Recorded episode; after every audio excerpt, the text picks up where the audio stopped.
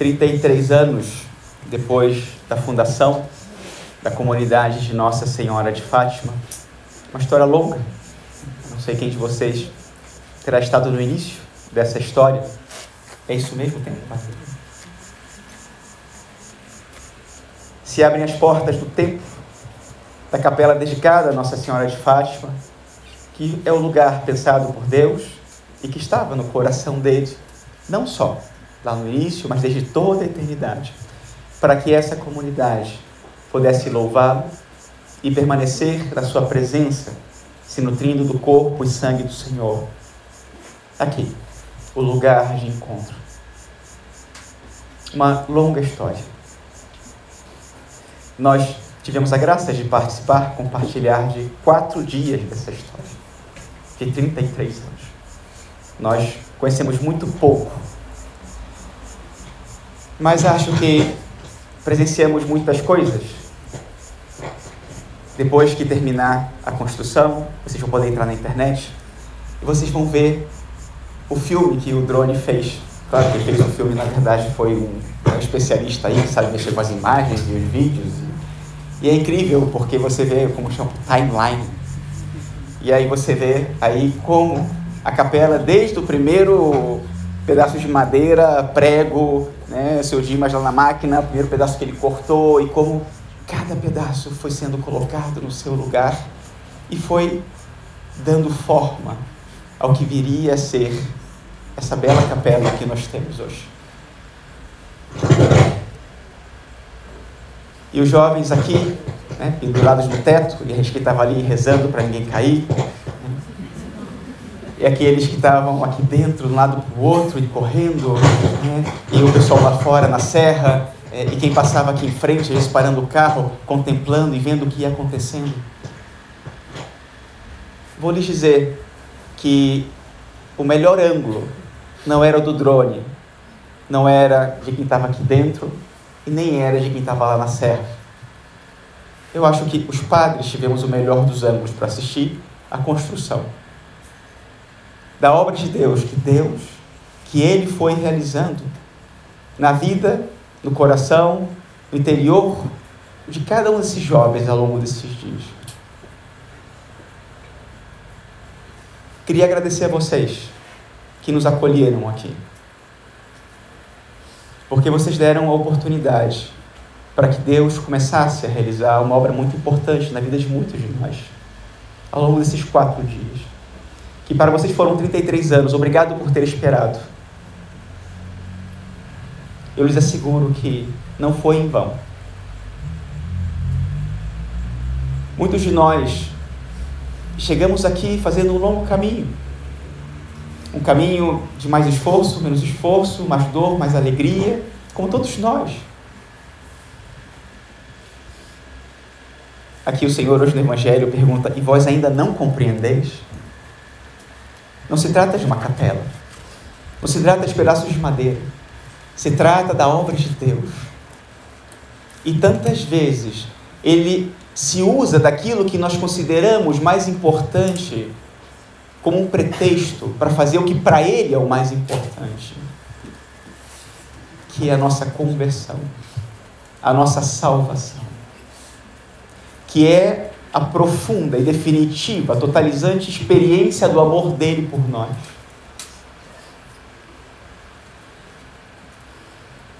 Quanto esforço, quanta dedicação, quantos dias, e às vezes, não sei quanto sacrifício para que Deus só quisesse simplesmente dizer: Meu filho, eu te amo, eu te quero aqui.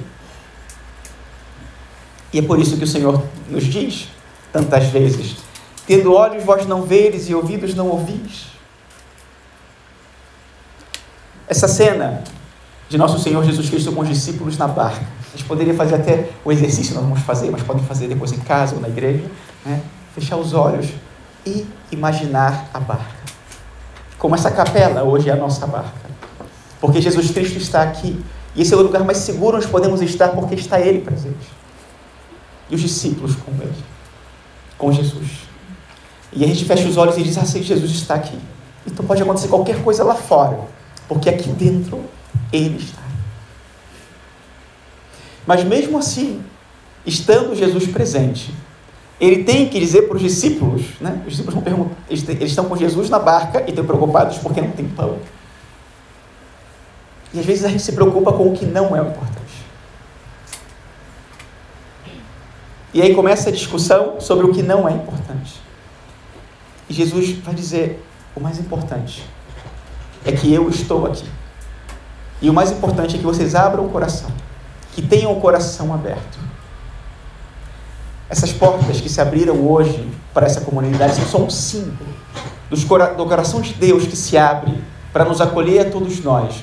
Mas precisa, porque Deus nos respeita, respeita a nossa liberdade, que nós abramos o nosso coração para que Ele possa entrar e possa preencher e possa ser Ele o centro.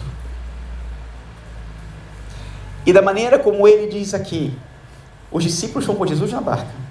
E eles acabaram de presenciar três episódios com Cristo que deveriam tê-los convencido de que Jesus Cristo é o Filho de Deus e que Deus os ama profundamente. Em duas ocasiões, eles viram Jesus multiplicar os pães e distribuí-los para uma multidão, como dizendo: O meu amor é abundante, não tem limite.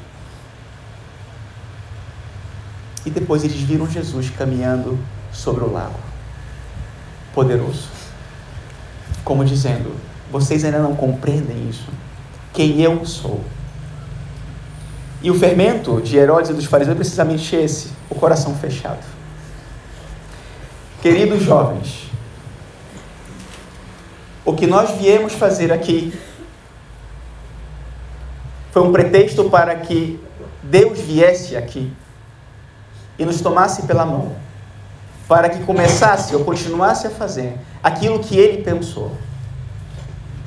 Essa capela tem um significado profundo para nós e para essa comunidade, e de verdade importa, é um presente. Eu fiquei até emocionado na entrada aqui, porque um de vocês da comunidade disse para os voluntários, né, dizendo: entrem. E os voluntários disseram: não, é para vocês. É para vocês. o que nós estamos entregando para vocês. Não é nada comparado com aquilo que Deus fez em nós, está fazendo e vai fazer, está fazendo em vocês. Porque essa é a parte mais importante. Vós não compreendeis?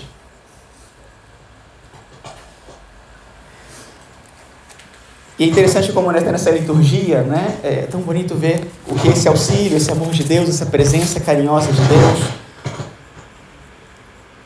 isso que nós experimentamos tantas vezes, e o salmista canta, diz: Quando eu penso, estou quase caindo, vosso amor me sustenta, Senhor. Me sustenta. E aqui estamos nós, sustentados pelo amor de Deus. E São Tiago né, faz essa reflexão também tão linda sobre Deus, sobre o que é o pecado em nós, mas depois nos recorda Todo dom precioso e toda dádiva perfeita vem do alto, de Deus. Essa capela não é um dom nosso. Essa capela é um dom de Deus. Porque Deus mesmo deu a esses jovens dons para que hoje eles pudessem colocá-los a serviço e entregar a vocês um pequeno presente. Mas nada comparado com o que Deus fez e quer continuar fazendo no coração de cada um deles. Porque disso se trata.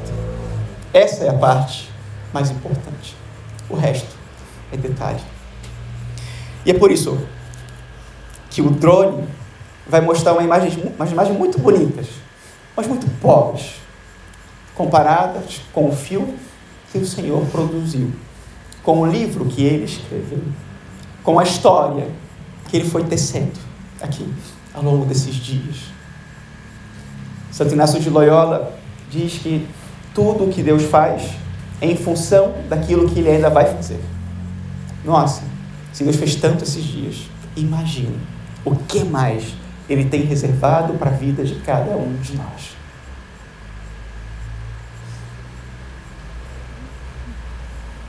Essa capela, além de ser um símbolo do amor de Deus para nós e de Nossa Senhora, de Fátima, ela também deve ser um sinal de esperança Me lembro com muito carinho do primeiro evento do Sonhar Acordado que eu participei, quando eu tinha a idade, ou menos a idade de vocês jovens.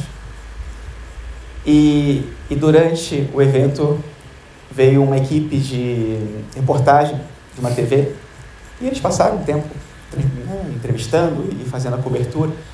E no final a gente sentou para tomar uma água, uma Coca-Cola, e um dos rapazes da, da, da equipe falou assim, gente, olha só, olha só esses jovens aqui. Podiam estar na praia, podiam estar namorando, podiam estar fazendo qualquer coisa. E eles estão aqui se dedicando para essas crianças. Sabe? Dando sentido.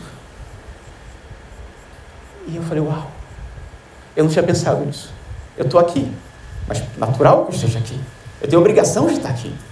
Mas eu não tinha pensado nisso.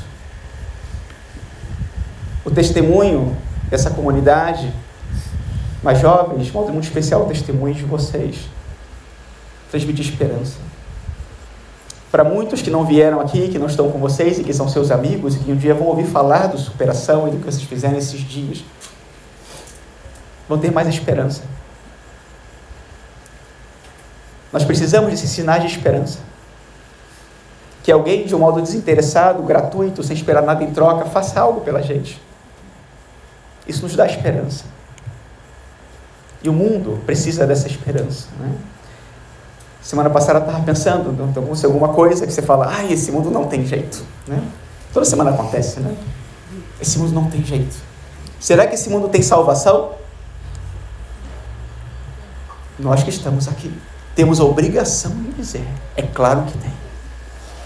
É claro que tem. Porque nós temos um Salvador. E nós encontramos hoje e nesses dias esse Salvador. Nós não temos as forças para mudar esse mundo, mas sim deveríamos ter para testemunhar essa esperança que o Senhor, de algum modo, renovou em nossos corações pela experiência do seu amor dentro de nós. Porque é disso que o mundo precisa, dessa semente. E se Deus fez isso nos nossos corações nesses dias, imaginem o que Ele quer fazer nos corações de tantos jovens e de tantas pessoas lá fora. Mas essa semente são vocês que vão ter que levar e transmitir a cada um deles lá fora. Louvado seja nosso Senhor Jesus Cristo. Sempre seja